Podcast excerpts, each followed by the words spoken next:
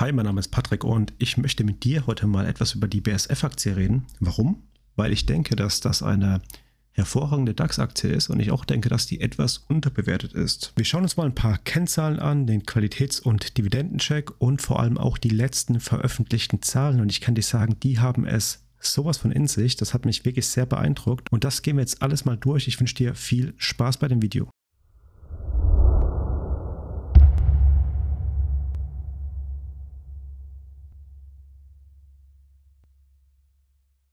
So, was die BASF ist oder was sie macht, muss ich dir, glaube ich, nicht weiter erläutern. Was ich dir aber sagen muss, ist, dass sie wieder, und ich sage extra wieder, weil die hat man ihre Spitzenposition abgegeben, jedenfalls ist BASF erneut der größte Chemiekonzern der Welt, gemessen an den Umsätzen 2020. Und zwar ist BASF mit Abstand der größte Konzern mit einem Jahresumsatz von 72,5 Milliarden Dollar. Die Nummer 2 ist auch ein deutsches Unternehmen und zwar Bayer tatsächlich mit 50,8 Milliarden. Danach kommt Dow mit 38,5 Milliarden, Saudi Basic mit 31,2 Milliarden. Danach kommt Lyondell Basel mit 27,8 Milliarden und danach kommt der dritte deutsche Kandidat, sagen wir deutsch-irischer Kandidat, mit 27,2 Milliarden, die Firma Linde. Und wir steigen direkt mal in die Zahlen ein, weil die einfach so mächtig sind. Die haben mich so überrascht. Ich war wirklich sehr, sehr positiv angetan.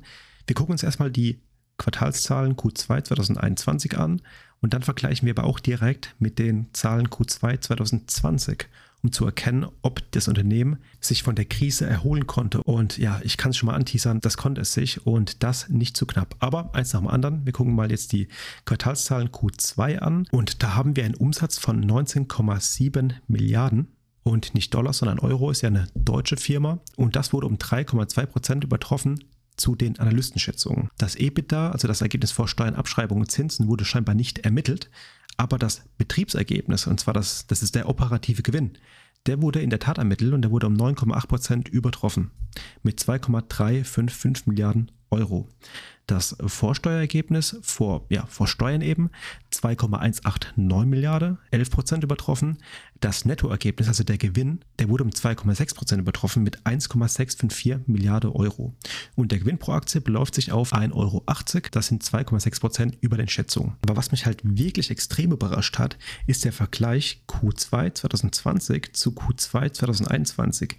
Denn im Q2 2020 war das operative Ergebnis 226 Millionen Euro. Und das operative Ergebnis im Q221, wie eben schon gesagt, sind 2,355 Milliarden.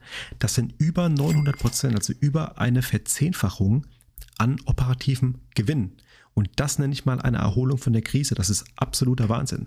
Klar, man muss fairerweise sagen, das Vorniveau war extrem schwach, aber trotz allem, wie gut ist die BASF bitte aus dieser Krise gekommen? Das ist absolut rekordverdächtig. So was sagt der Qualitätscheck. Ja, das sieht erstmal richtig schlecht aus, um das mal so auszudrücken. Denn du kannst doch erkennen, dass 2020 das erste Mal, seitdem hier der, äh, die Bilanz äh, publiziert wurde, ähm, BSF in die Miese gerutscht ist. Das heißt, 2020 wurden tatsächlich netto Verluste gemacht.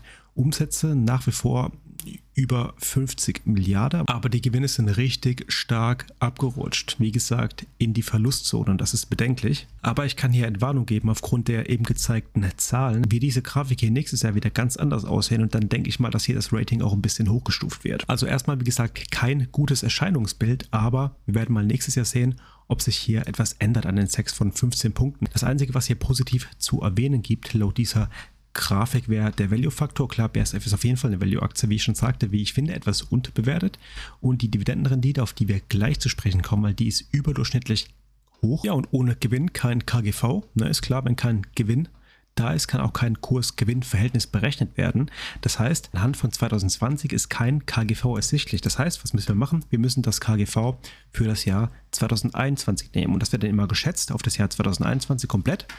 Und da gucken wir mal kurz bei der Comdirect und das KGV für 2011 2011 sage ich schon, für 2021 wird auf circa 11 geschätzt. Und 11 ist ein sehr, sehr gutes KGV, das heißt eine sehr, sehr günstige Bewertung. Und wenn wir jetzt mal den Jahreschart betrachten, angefangen 7. August 2000 oder ja, 6. 7. August, egal, 2020 und jetzt 6. August 2021, dann können wir erkennen, dass die Aktie stark aufgeholt hat. Prozentual wären das 36,47 Prozent und in absoluten Zahlen ist das von äh, 48 Euro ungefähr auf jetzt 67 Euro. Und das ist wirklich, wie ich finde, eine gute Erholung. Klar, BSF ist kein Ten-Bagger. Ja, das ist ein Value-Wert, der, wie ich finde, günstig bewertet ist und eine richtig gute Aktie für sehr lange Zeit ist. Apropos sehr lange Zeit, was sagt die Dividende? Ja, die Dividende ist, wie schon eben kurz erwähnt, überdurchschnittlich.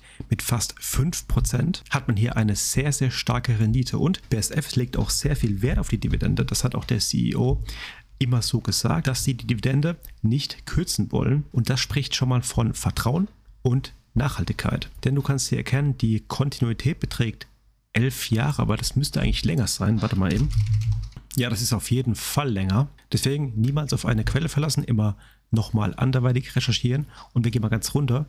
Ab dem Jahr 1990 hat BSF, wenn ich es mal kurz überfliege, eine Dividende ausgeschüttet. Genau, und das nicht zu knapp. Wenn ich mal die Renditen hier anschaue, liegen wir immer zwischen 3 und 7 Prozent. Und das ist sehr, sehr stark.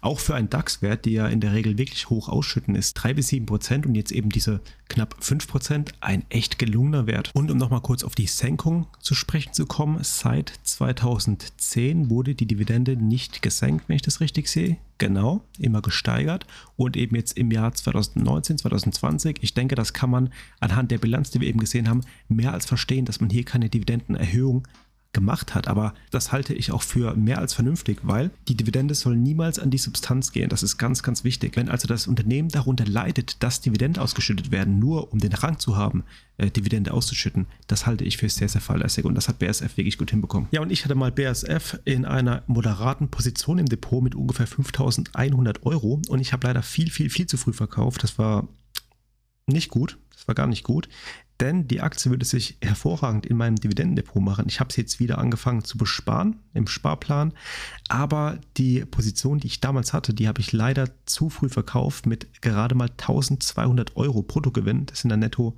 ja knapp 900 Euro, auch wenn es knapp 20% Rendite waren, war das einfach viel zu günstig. Und das ärgert mich sehr, aber es ist wie es ist und ähm, ich mache auch Fehler wie jeder andere.